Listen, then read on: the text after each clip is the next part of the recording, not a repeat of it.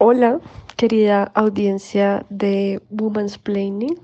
Hoy les traigo un regalo desde el 8 de octubre.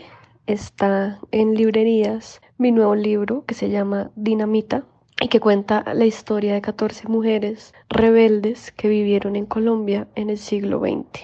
Aquí les tenemos un adelanto del libro, eh, una entrevista ficticia con Ofelia Uribe de Acosta y material de archivo sobre esta mujer impresionante que fue sufragista y fue periodista y que también tenía un programa de radio feminista en los años 40.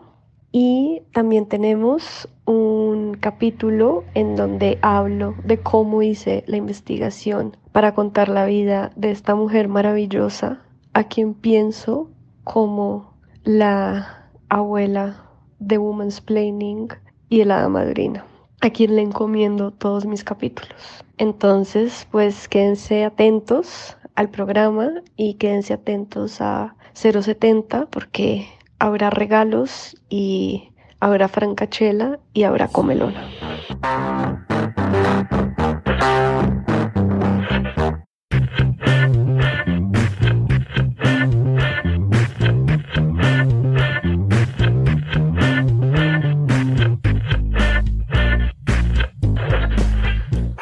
Hola, esta es la última entrega de Sonar Afuera y yo soy Gloria Susana Esquivel. Tengo otro podcast que se llama Woman's Planning, que también está aquí en 070 Podcast. Y en esta ocasión vengo a contarles un poco sobre mi trabajo como escritora. Estoy escribiendo un perfil sobre Ofelia Uribe Acosta, entonces en este episodio de Sonar Afuera les voy a contar un poco cómo es ese proceso creativo de investigación. Este texto hace parte de un proyecto en el que estoy trabajando, que muy pronto verá la luz, así que espero que todas las mujeres insurgentes, revoltosas, se interesen escuchando este podcast.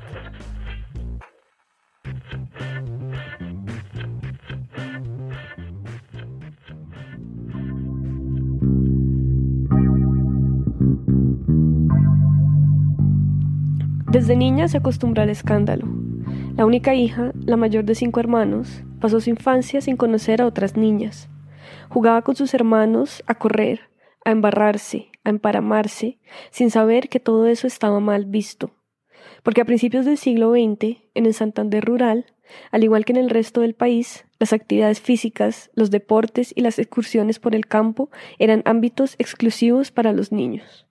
Para las niñas, obedecer, callar e ignorar, como lo dictaminaban las cartillas que enunciaban que esas eran las virtudes que debían cultivar las pequeñas y mientras su padre le enseñaba a jugar al tiro al blanco y le pasaba libros de Vargas Vila, prohibidos para mujeres, pues los únicos permitidos eran las vidas de santos y los libros de cocina, los vecinos se escandalizaban al verla libre a la par de sus hermanos. Así comenzó mi feminismo, dijo en una entrevista que le realizó Anabel Torres en 1986, mientras recordaba su infancia. Mis hermanos jugaban toda clase de juegos y como yo estaba aislada de otras niñas, jugaba con ellos y mientras jugábamos juntos comparaba. En esa época eran tantas las cosas que ni siquiera se pensaba pudieran ser hechas por una mujer. Y Ofelia Uribe de Acosta quería hacerlo todo. En 1917 terminó la escuela normal. Como se autodenominaba liberal radical de izquierda y manifestaba sus posiciones políticas de manera abierta, fue muy difícil para ella conseguir trabajo como maestra durante la hegemonía conservadora. Entonces intentó fundar una escuela, junto con sus padres, en donde se le permitiera una educación libre y laica tanto a niños como a niñas, pero el proyecto encontró varios opositores y no pudo sostenerse. En 1924 conoció a Guillermo Acosta, quien se convertiría en su esposo y comenzó a administrar el almacén de su familia. Una vez más, los vecinos se pronunciaron, pues era mal visto que una mujer trabajara en algo diferente a lo doméstico. Cuando en 1931 a su esposo lo nombraron juez de San Gil, Ofelia Uribe lo acompañó. En el juzgado había 900 casos archivados y ella sabía que sería imposible que una sola persona se hiciera cargo. Así que se puso en la tarea de estudiar las leyes, lo ayudó a investigar, reunir pruebas y citar testigos, sin importarle que los vecinos fruncieran el ceño y murmuraran a sus espaldas cada vez que la veían entrar al juzgado. Acusaban su ambición. Una mujer no debía meterse ni en negocios ni en asuntos legales. Era un escándalo.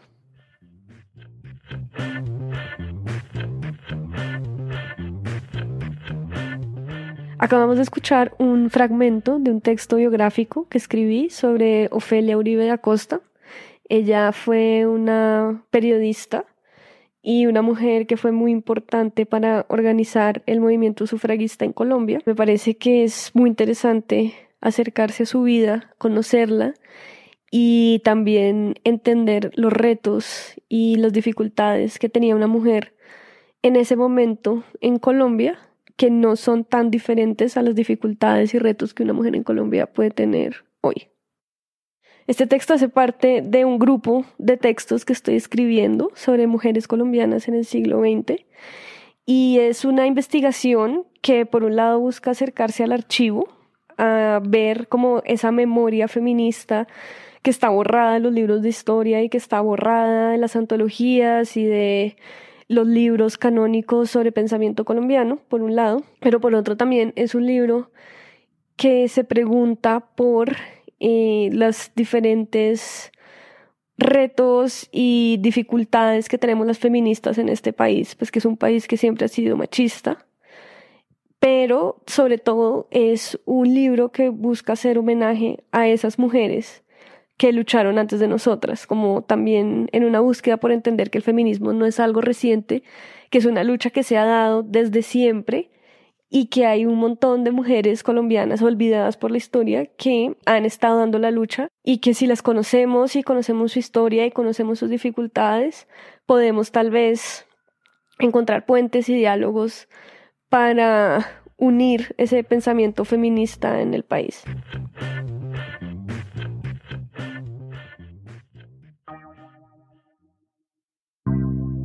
Fue precisamente en medio de esta vida pública que Ofelia Uribe de Acosta conoció a Georgina Fletcher, una activista por los derechos de la mujer nacida en España, pero radicada desde principios de siglo en Colombia. Ofelia Uribe de Acosta la describió en su libro Una voz insurgente como la encarnación del punto de partida del movimiento feminista en Colombia y con razón. Fletcher fue la encargada de gestionar que el cuarto Congreso Internacional Femenino se realizara en Bogotá en 1930. Felipe Uribe Acosta, al estar familiarizada con los códigos penales, estuvo encargada de presentar una ponencia que buscaba una reforma constitucional que reconociera los derechos patrimoniales de la mujer. El Congreso se llevó a cabo en el Teatro Colón y tuvo un público diverso, conformado en su mayoría por hombres. Como lo narró la propia Uribe Acosta en su memoria sobre la historia de la lucha feminista en Colombia, los varones, que en un principio tomaron en sentido humorista la concentración de mujeres en Bogotá para ocuparse de cuestiones consideradas tan impropias del bello sexo, como se decía entonces, terminaron por interesarse hasta tal punto que, una noche, ante la imposibilidad de penetrar al Colón porque ya estaba repleto de gente, rompieron las puertas para precipitarse a escuchar a las oradoras que hacían gala de capacidad, elocuencia, elegancia y señorío.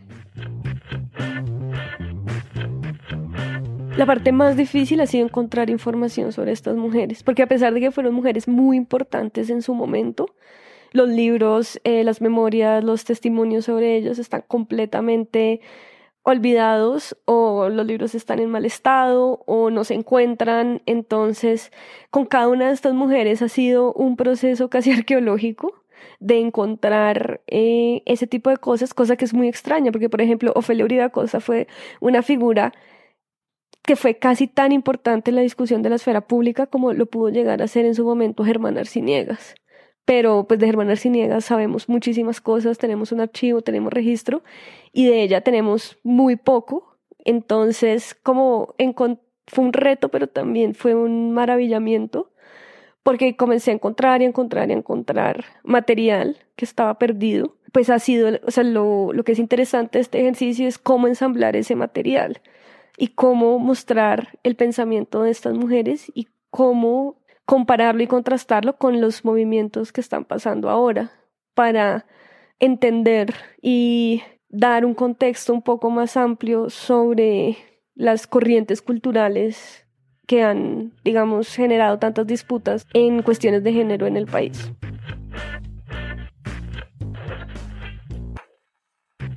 Para mí, estas versiones de estas mujeres son mis versiones. Lo que sucede ahí, a pesar de que pues, es el ensamblaje de información y de archivo, lo que está pasando es que yo leo, investigo, y a partir de lo que ellas eh, me dicen, converso con ellas, que suena un poco extraño, pero así es. Entonces les hago preguntas, yo también me hago preguntas sobre mi propio feminismo, comparo lecturas que he tenido yo con ideas que ellas planteaban y de esa manera creamos un diálogo y creamos una conversación. Entonces, no diría que este es un libro histórico que busca como entender la historia de ese lugar como de la disciplina, sino que es un libro de no ficción, porque es un libro que lo que realmente estoy haciendo aquí es componer personajes y componer esas mujeres que para mí han sido importantes en la historia de este país. Entonces es 100% caprichoso, 100% arbitraria la escogencia de estas mujeres, por un lado, pero por otra es también enfrentarse con un material bruto y ver cómo ese material resuena con las cosas que están pasando ahora y con las preguntas que yo me hago ahora.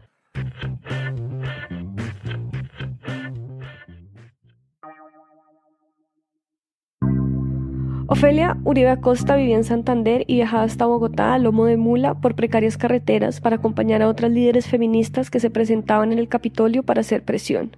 En una de las sesiones, cuando los representantes comenzaron a lanzar improperios contra las activistas y argumentar que la ley de patrimonio iba en detrimento de la familia colombiana, las mujeres comenzaron a gritar y interrumpir desde las gradas.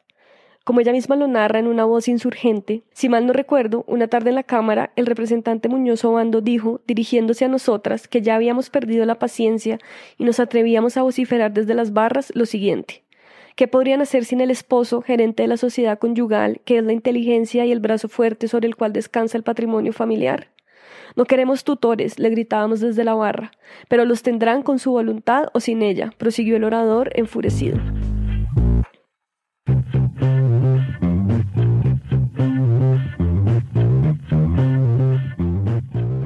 El momento en el que creo saber que puedo terminar con una de estas mujeres y seguir con la siguiente. Es muy difícil porque yo quisiera siempre seguir y seguir y seguir investigando, también porque estos textos no solo hablan de la vida de alguien en un orden cronológico, sino que también pues, los instalan en un contexto histórico, político y social muy complejo. Entonces hablar de Ofelia Uribe es también hablar del movimiento sufragista, es también hablar de la violencia conservadora, es, hablar, es también hablar de los liberales y de la hegemonía conservadora y todas esas son pues, cosas de las cuales yo tengo muchos vacíos porque no conocía muy bien la historia de Colombia hasta que comencé a investigar y hacer este proyecto. Entonces puedo sepultarme en una montaña de información. Pero lo que he encontrado es que realmente no es, el propósito de estos textos no es el abarcarlo todo, sino abarcar ciertas preguntas feministas que se hacían estas mujeres en la época. Entonces, cuando siento que esas preguntas están trazadas, eh, puedo como ver el pensamiento feminista de estas mujeres en dónde se insertaba y a partir de eso elaborar con mis propias lecturas y conversaciones con estas mujeres. Entonces, ahí es cuando sé que es hora como de parar la investigación y comenzar la escritura, como desde cuál ángulo y cuál va a ser el orden y sobre cuáles son los puntos focales en los que me voy a centrar, que creo que es como un ejercicio muy similar al que hacen los periodistas cuando construyen perfiles, ¿no? Como en el perfil el periodista no está intentando como componer todas las complejidades de una persona, pues porque eso sería imposible, pero sí eh, a partir de ciertas entrevistas y a partir como de diferentes ángulos responder ciertas preguntas que ese personaje le causa, ciertas inquietudes. Entonces, para mí un poco ese ha sido el balance.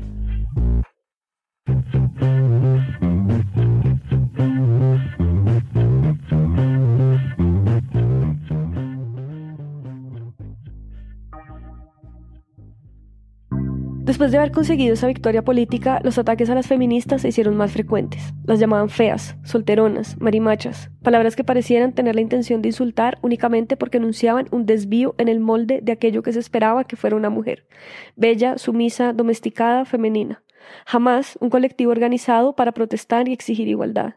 A finales de la década de los 30, las mujeres colombianas comenzaban a entrar en la universidad y a la par abundaban columnas de prensa en donde los hombres les pedían que regresaran a sus casas para así no generar discordia en el campo laboral. Además, el debate por el derecho al voto a la mujer en Colombia cobraba más y más fuerza a medida que movimientos sufragistas lograban conquistar este derecho a lo largo de Latinoamérica.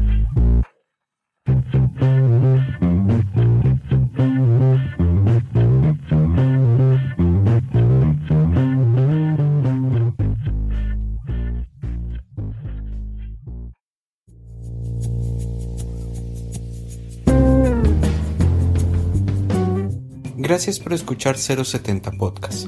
Sonar afuera es un podcast producido entre los profesores de la Maestría en Escritura Creativa del Instituto Caro y Cuervo y sonorizado por 070 Podcast. Este episodio, escrito por Gloria Susana Esquivel, habla de su proyecto Las que estuvieron y que resultó finalista en el Eccles Center y Hay Festival Writers Award. El episodio contó con la participación de Miguel Ángel García y Felipe Usechi. El diseño y la producción sonora son de Gabriela Navas y la dirección general es de Sebastián Payán.